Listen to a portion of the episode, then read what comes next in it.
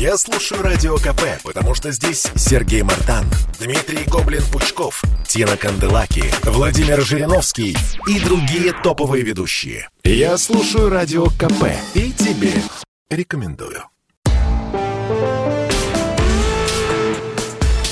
По сути дела, Николай Стариков – Всем привет, это радио «Комсомольская правда». Я Дмитрий Делинский. Николай Стариков, писатель, общественный деятель у нас на связи. Николай, э, здрасте. Да, здравствуйте. Привет из Симферополя. А, привет из Петербурга. Ну, в общем, э, так получается, что мы в очередной раз а, видим друг друга только в скайпе. Значит, а, смотрите, для начала я предлагаю поговорить о роли мифов в формировании национальной идеи. В прошлые выходные наша страна, а, ну так, довольно масштабно, с учетом всех коронавирусных ограничений, отметила 800-летие Александра Невского. А, обычно в эти дни на Невском проспекте в Петербурге бывает крестный ход, но в этот раз не было. А, в этот раз Владимир Путин съездил на берег Чудского озера, открыл памятник князю э, и сравнил дружину, которая окружает его фигуру, э, с десантниками легендарной шестой роты, которая, если вы помните, в 2000 году встала на пути боевиков Шамиля Басаева в Чечне. Но вот буквально цитата из заявления Путина. «Ничто не может разорвать священную связь времен и поколений». На этом фоне в обществе снова возникает дискуссия по поводу роли Александра Невского в истории нашего государства, роль как личности. Эм, а вот вопрос, а было ли вообще ледовое побоище, которое, ну, только последние лет сто, наверное, считается главной заслугой Александра Невского? А если его не было, наверное, его стоило придумать, Николай? Нет, ну, на самом деле, э, мне кажется, что мы все время пытаемся обсуждать те вопросы, которые давно для себя выяснили и решили. Что касается ледового побоища, то вы возьмите любой учебник царской эпохи, я уж не говорю о советской, вы там прочитаете, что оно было, и суть того, что там будет рассказываться, никак не будет отличаться от того, что потом мы с вами читали в учебниках советской школы. Поэтому... Погодите, э. Э, если мне не изменяет память, более масштабным и более значимым по последствиям было как раз то побоище, которое Александр тогда еще Грозный, да, учинил эм, шведам на Неве. А, собственно, поэтому его прозвали Невским. Не Чудским, Невским. А, совершенно верно. Э, но, в, насколько я помню, свой школьный учебник истории, а я, э, э, так сказать, и на месте битвы со шведами тоже бывал, там рассказывается о двух битвах. И Александр Невский стал Невским, потому что разбил шведов в устье Невы. Кстати, вопрос, сразу давайте перекинем в будущее. Некоторые у нас либералы говорят, что, э, э мол, Петр I, Россия пришла на шведскую территорию. Подождите, вот э, начало 13 века. Э, русские находятся на этой территории, и туда приплывают шведы. Значит, чья это территория? Новгородская. Конечно, Новгородская. Новгородская, значит, русская. Потому что Новгород – неотъемлемая часть Российской Федерации, Российской империи и Советского Союза. Но э, Александр Невский разбил шведов на, э, в устье реки Невы, дальше разгромил Тевтонский орден на Чудском озере, но самый его большой подвиг, мне кажется, не в этом даже.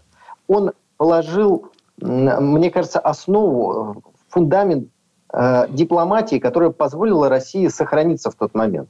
Сейчас некоторые, опять-таки, пытаются ставить в упрек Александру Невскому, мол, покорился Орде.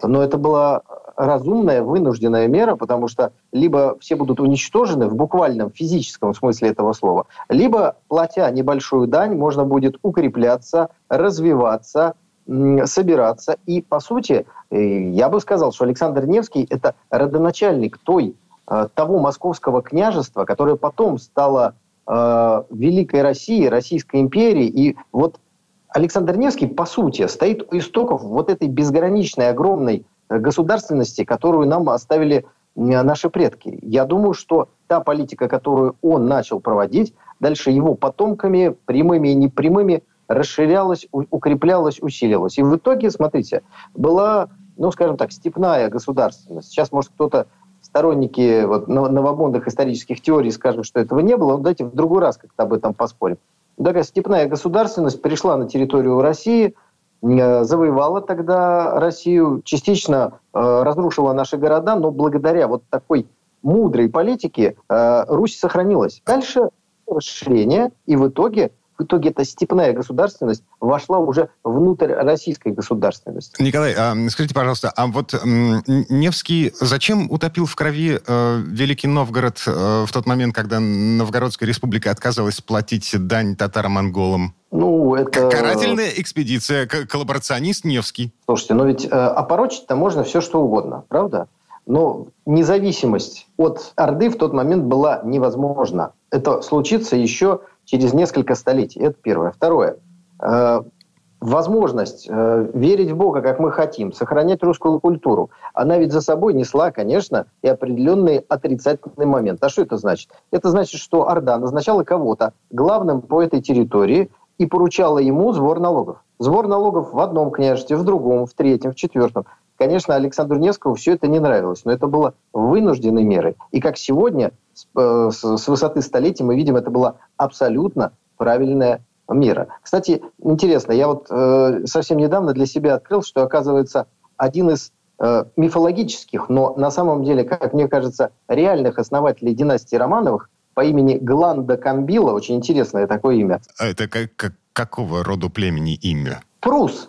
Ага. Славянин с, э, род, э, с племени прусов. Это, э, чтобы было понятно, международная обстановка того времени, я этот факт вспомнил. Вот этот Гланда Камбила – один из э, прусов, из вождей прусских племен, бежал с территории тогдашней, ну, скажем, сегодняшней Калининградской области, а тогдашней э, Пруссии, где жили славяне, где Тевтонский орден наконец-то сломил э, сопротивление героическое славян и начал там огнем и мечом всех истреблять. То есть в тот момент немцы, Тевтонский орден, это была очень огромная угроза. Вот там не справились славяне по имени Прусы. А с другой стороны, еще более страшная угроза в виде Орды.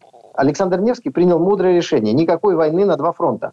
С одними воюем, те, кто хотят физического истребления, еще и духовного истребления. И как они это делают? Вот на примере там, Пскова, на примере сегодняшней Калининградской области, Восточной Пруссии. А с Ордой можно договориться. То есть это шаг мудрого, взвешенного государственного деятеля. И поэтому к нему такое уважение. Обратите внимание, мощь Александра, э, Александра Невского в, так, в Петербург перенес Петр I, который ну, мыслил категориями имперскими. И мне кажется, что уважение с его стороны к князю было основано именно на этом.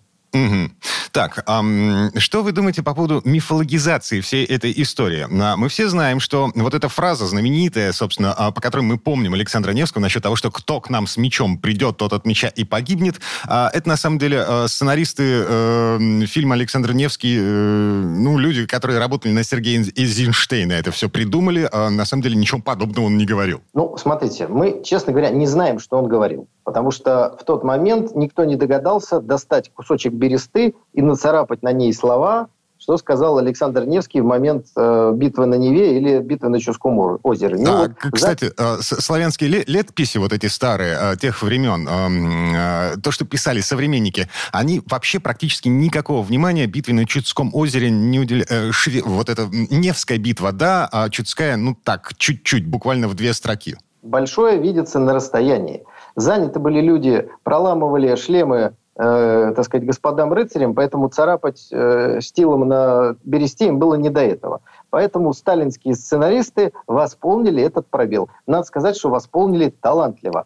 Прекрасная фраза, которую вполне бы и мог сказать Александр Невский. Но вот не вижу никаких здесь противоречий. Кстати, прекрасный фильм, который патриотический дух уже советского народа поднимал на должный уровень. Э, и, честно скажу, этот фильм и сегодня смотрится прекрасно, вполне современно. А когда же был снят-то? Давным-давно. 38-й год, э, на минуточку. Эм, разгар сталинских репрессий, между прочим. Значит, апофеоз вот для меня когнитивного диссонанса по этому поводу. Вот эта фраза насчет э, «кто с мечом придет, тот от меча и погибнет» это парафраз Евангелия коммунисты цитируют Евангелие в одном из главных пропагандистских фильмов. Ну, слушайте, а что удивительного? Ведь э, с момента революции 1917 года прошло совсем немного времени, поэтому львиная доля тогдашнего советского народа, советских людей была воспитана еще в Российской империи, знала прекрасно все, что должен был знать православный человек того времени. Атеистическое воспитание в тот момент еще ну, как не коснулось тех людей, которые жили до революции, были там абсолютно взрослыми людьми в этот момент.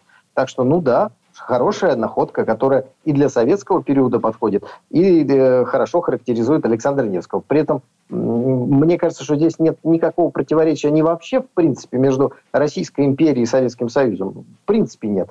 Но, с другой стороны, и Сталин – это человек, который вернул православие, золотые погоны, имперский дух. Э, слушайте, ну, фильмы, э, пожалуйста, про восстание прошу прощения, про э, подвиг крейсера «Варяг», снятый после э, уже окончания Великой Отечественной войны. Там офицеры в золотых погонах, прошу прощения, служители церкви с крестами, и все матросы бегают, и ваше благородие, ваше благородие, и козыряют, и все. Никакой вот этой матросской вольницы нет. Почему? Ну, потому что пример-то нужно показывать будущим матросам, мальчишкам, которые смотрят этот прекрасный фильм «Варяг», сталинский, и там герои умирают ну, они так, может, не говорят, но понятно, что умирают за веру царя и отечества. И советский вполне, вполне укладывался в эту схему, смотрел все это и понимал, почему это происходило. Потому что вот только что была война с теми же самыми японцами. Ну да, вот отомстили, вернули э, должок, забрали обратно половину Сахалина и вернули Курильские острова в родную гавань. Никаких противоречий здесь не вижу. Мифологизация, если есть, то она только на пользу в данном случае, потому что когда мы говорим о событиях 800-летней давности или там 750-летней давности, конечно, свидетельств мало. Поэтому здесь ну, определенный художественный вымысел неизбежен. Николай Стариков, писатель, общественный деятель. Я Дмитрий Делинский. Вернемся буквально через пару минут э, для того, чтобы поставить точку в этом вопросе. Ну, вопрос действительно достаточно сложный, потому что э, как только сейчас начинается борьба с историческими мифами, э, значит, историки начинают говорить э, правду, или, по крайней мере, то, что они считают правдой. А тут же появляется Следственный комитет. Я слушаю «Комсомольскую правду», потому что «Радио КП» — это корреспонденты в 400 городах России. От Южно-Сахалинска до Калининграда. Я слушаю «Радио КП» и тебе рекомендую. По сути дела, Николай Стариков – а это мы вернулись. Э, я Дмитрий Делинский, э, историк, общественный деятель, писатель Николай Стариков э, у нас на связи. Николай, еще раз здрасте. Еще раз здравствуйте. Так, мы продолжаем обсуждать, ну, как бы историческую роль Александра Невского в том, что нас окружает. На этой неделе, в прошлые выходные, значит, мы отметили 800-летие со дня рождения святого Благоверного. Так вот, некоторое время назад историк, новосибирский историк, объявил о том, что к нему пришел Следственный комитет в связи с некими высказываниями сейчас найду, попробую процитировать. Цитата. «Э, «Классический коллаборационист Александр Невский, который продался завоевателем за статус, сейчас бы сказали власовец. Случай с Невским вообще уникален. Это, пожалуй, единственный эпизод ледовой побочи, который попал в учебники истории прямиком с киноэкранов. Еще никто не доказал, что было что-то, кроме фантазии Сергея Эйзенштейна. А господин Чернышов, новосибирский историк, написал в июне 21 года, через некоторое время к нему пришли следователи точнее, вызвали его э, на дачу разъяснений. Решился вопрос о возбуждении уголовного дела. Как вы оцениваете вот такую, такую попытку влияния государства на, не знаю, общественное мнение? Ну, вы знаете, э, вот то, что сделал этот э, горе-историк, э, это называется разрушение исторического самосознания народа. То есть поливание грязью каких-то фундаментальных вещей. Это недопустимо. Теперь возникает вопрос, как с этим бороться, как защищаться. Вот знаете, на Западе много плохого есть, но есть чего и поучиться. Там человек, допустивший подобные высказывания, например, ну, не знаю, в адрес Джорджа Вашингтона, что он такой секой клетвопреступник, предал британского монарха, которому когда-то офицером послужил на службу, и так, предал британскую родину и так далее. Там. Вот, вот этого человека бы просто вычеркнули из профессии. Его книги бы никто не запрещал, но их бы никто не издавал. Потому что издательство, которое издаст эту книгу, ни один бы книжный магазин э, вообще бы все книги этого издательства бы не взял. И поэтому человек бы скоро оброс бы щетиной, сидел бы в интернете и э, писал бы ролики, которые бы смотрел три человека. Потому что если бы их смотрело уже 303 человека, то совестливый демократический YouTube банил бы этот канал без какого-либо объяснения. Вот так там отстаивают ту историческую справедливость и правду, которую они считают необходимой для формирования самосознания своего народа. У нас, к сожалению, правильные вещи пока делаются немножко топорно. Потому что когда к историку приходит Следственный комитет, то по сути это, конечно, правильное действие, защита нашей исторической памяти, а вот по форме не очень. И здесь как бы надо немножко, что называется, подработать. Но перед нами в целом э, просто информационная война, с одной стороны, а с другой стороны и, ну, не знаю, желание, потому что мы, мы его знать не знаем, этого человека, получить какую-то известность на этих фактах. Вот, знаете, сказать что-то такое жареное, ну, в любом случае он не прав.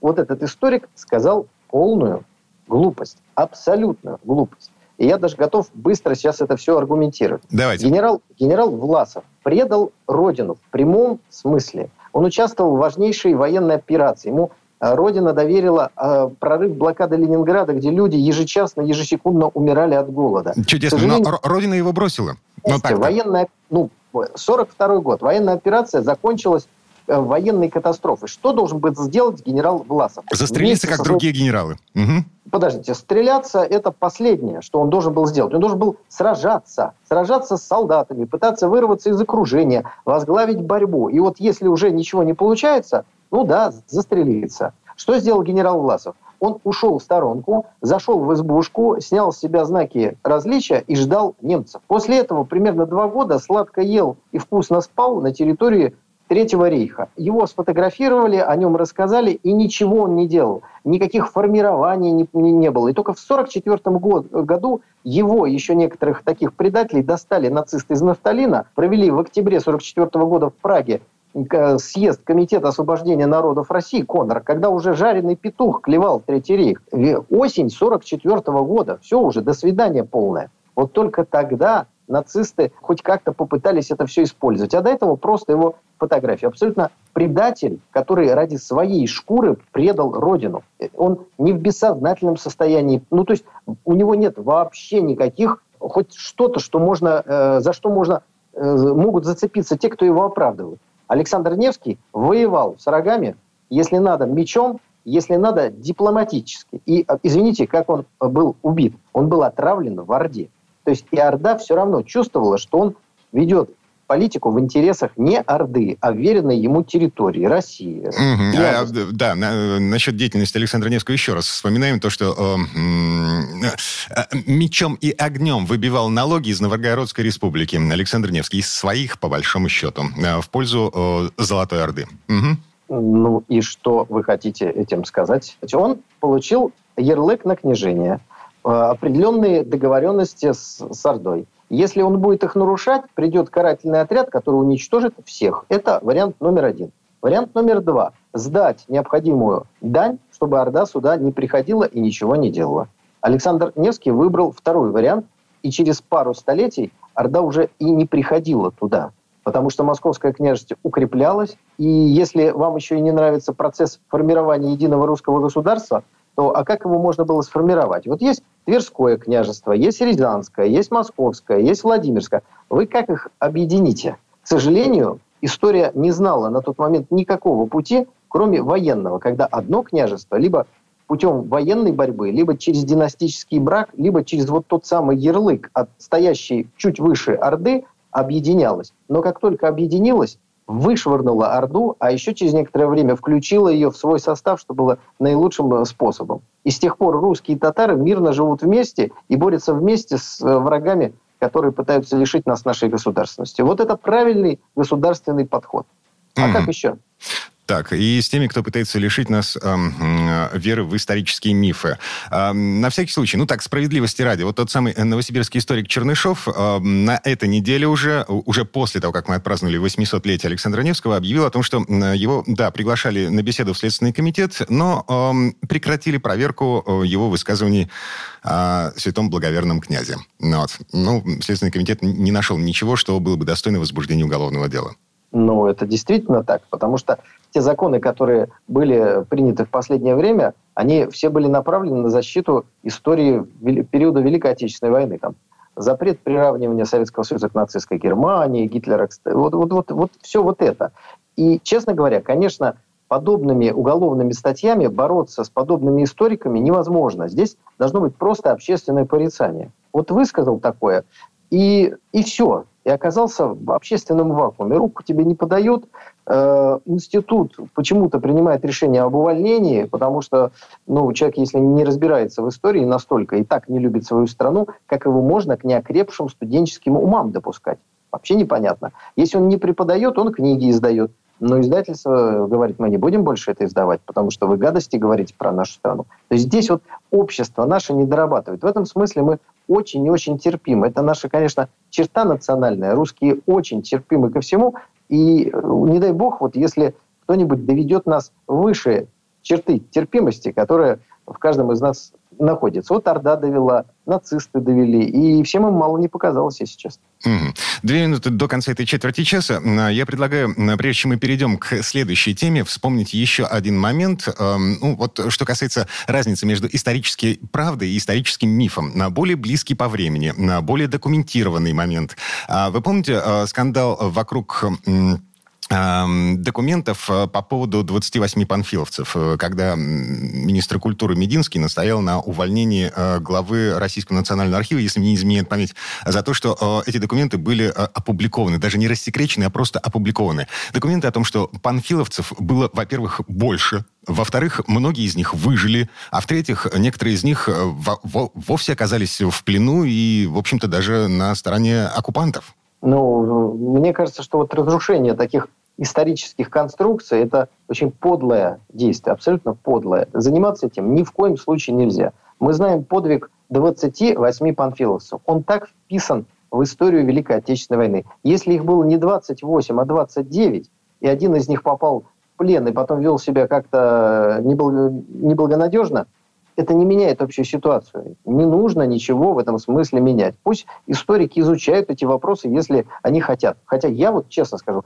я не понимаю, зачем это делать. 28 панфилосов немцев остановили. Героический подвиг. Зачем ковыряться во всем этом? Чтобы замазать грязью? Вот лучше давайте э, другую тему э, поднимем. 300 лет, 10 сентября 1721 года 300 лет исполнилось со дня нештатского мира. Как Петр I за 2 миллиона ефимков купил Прибалтику у шведов.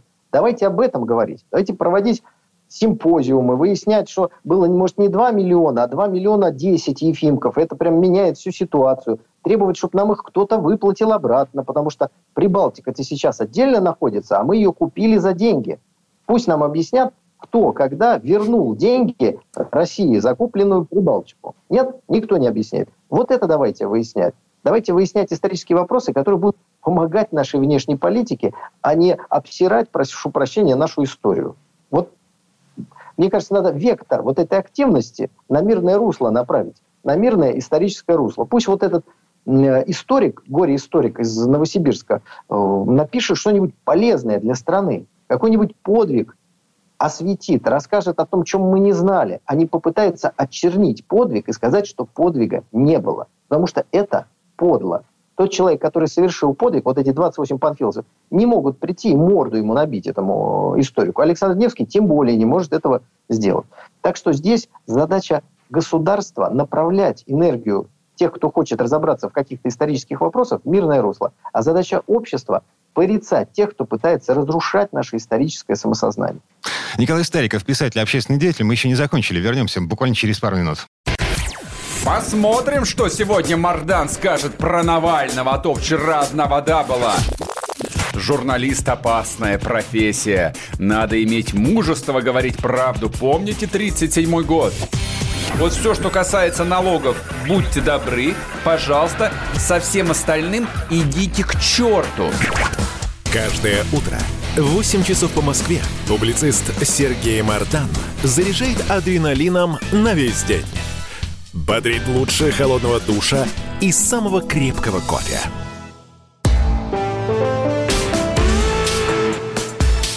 По сути дела, Николай Стариков – а это мы вернулись. Я Дмитрий Делинский, Николай Стариков, писатель, общественный деятель вместе с нами.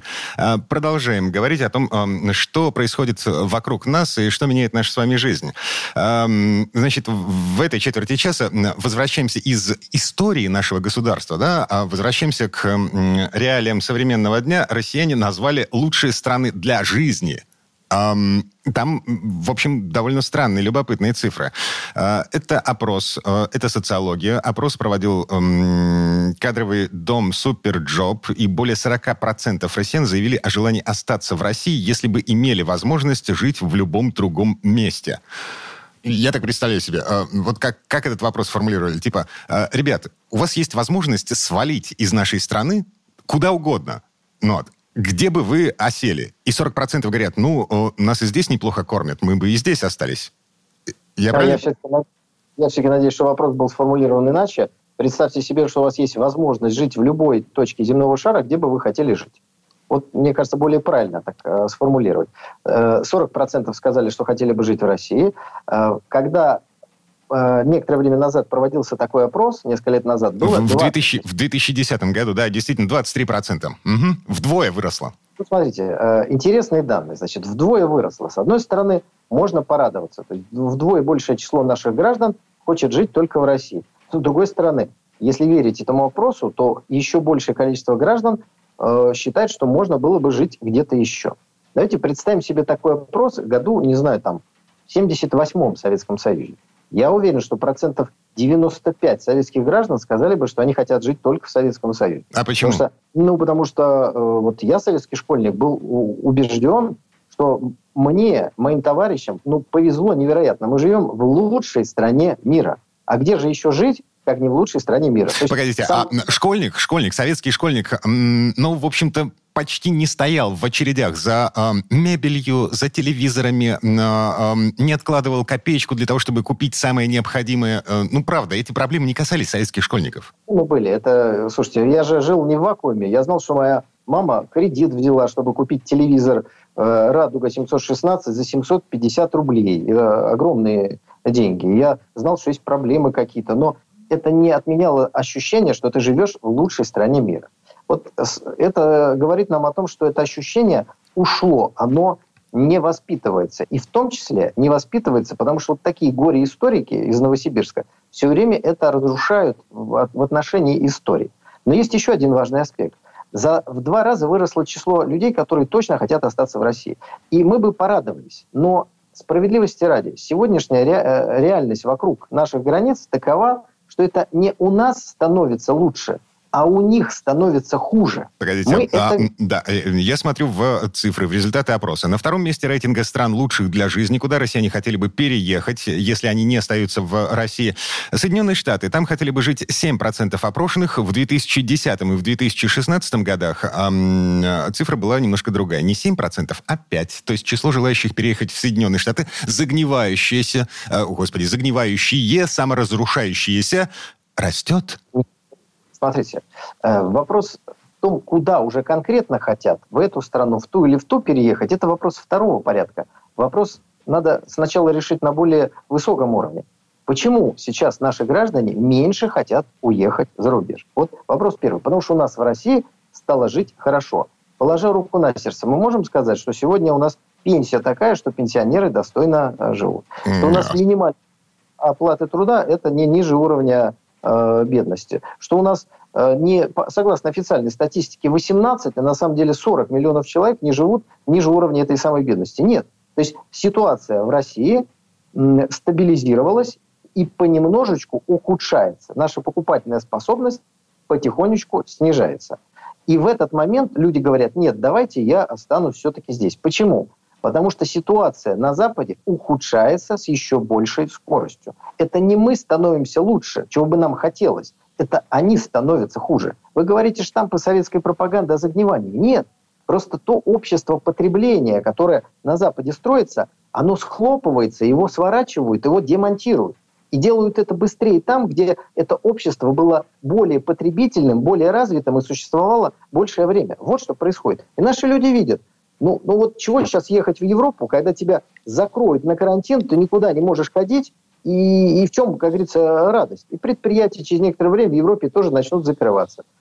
Люди это понимают и думают, ну да, у нас, конечно, может быть, с деньгами не очень, но, слушайте, там такие безобразия творятся. То есть нам надо сейчас использовать этот уникальный исторический шанс. У нас у большинства населения упала пелена с глаз. Если у кого еще были какие-то иллюзии насчет Запада. Не насчет того, что он там добрый, хороший, а насчет того, что там прямо вот процветание каждому обеспечено. Нет этого. Не было никогда и не будет. И не будет все больше быстрыми темпами. Поэтому сейчас надо перестроить свою экономику и, воспользовавшись этим уникальным историческим шансом, вновь стать одной из ведущих стран мира не только в военной сфере, в которой, слава богу, у нас все хорошо, но еще в экономической и, самое главное, в сфере смыслов, чтобы не 40 процентов, а 95 хотели здесь жить, потому что здесь нет пропаганды гомосексуализма в школах, и не, и не будет этого никогда, потому что не будет здесь никогда ювенальной юстиции, потому что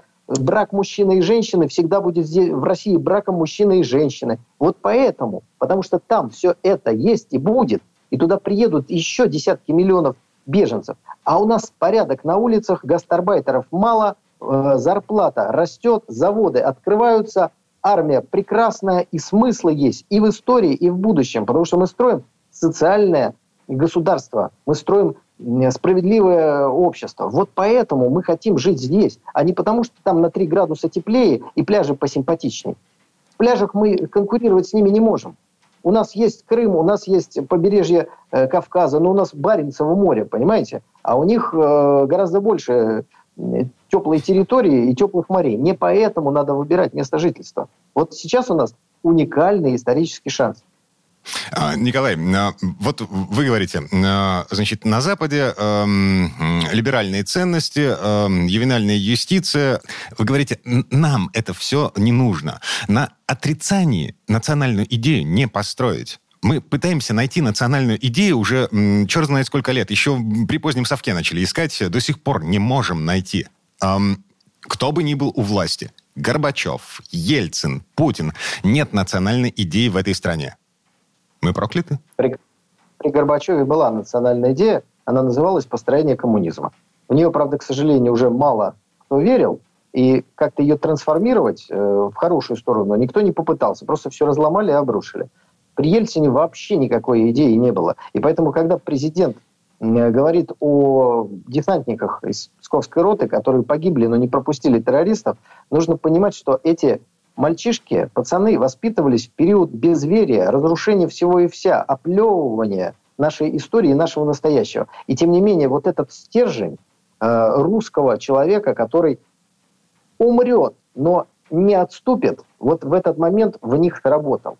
И опять возвращаясь к Власову. А вот Власов вот этот стержень русского человека в себе разрушил и показал пример предательства, сотрудничества со злейшими врагами русской государственности во всей истории. И как бы его ни пытались обелять, место ему на помойке истории. Это самый презренный, один из самых презренных людей в российской истории. Действительно, самый махровый предатель. Ну а что касается э, сегодня национальной идеи, я могу вам сказать, какая она должна быть. Так. Это восстановление единства русского народа, разорванного на несколько государств предателями. Вот Горбачев из-за своего Э, ну, не знаю, то ли идиотизма, то ли предательства, скорее всего, смеси и того, и другого. Плюс Ельцин создали русскому народу проблему, которую русский народ решил еще, ну, начал решать при Александре Невском, а потом э, решил через несколько столетий. Вот та Прибалтика, которую Петр I купил 300 лет назад, сегодня опять в независимых государствах находится, и там стоят иностранные войска. И, между прочим, до до Ленинграда, Санкт-Петербурга, оттуда 180 километров от границы Эстонии. Это совсем-совсем рядом. И этот исторический вопрос мы решили 300 лет назад. Потом из-за смуты 17 года Сталин еще раз решил этот вопрос. Мирным, кстати, путем. Во время ввода наших войск на территорию Прибалтики в 1940 году погибло менее 10 солдат Красной Армии. И все в автомобильных катастрофах. Никакого сопротивления не было, потому что народ воспринимал это как правильный и нормальный процесс. Mm-hmm. Сколько что... потом народу сгинуло в Сибири, в, в ссылках и в лагерях. Это отдельная тема для разговора. Ладно, а, значит, а, объединение земель русских. Э, это вы считаете национальной идеей? Возвращение Украины, Белоруссии, Прибалтики, Казахстана? Возвращение, это значит, что есть, вот, знаете, они куда-то ушли. Есть территории есть народ. Объединение народа. Объединение народа – это всегда и объединение территорий.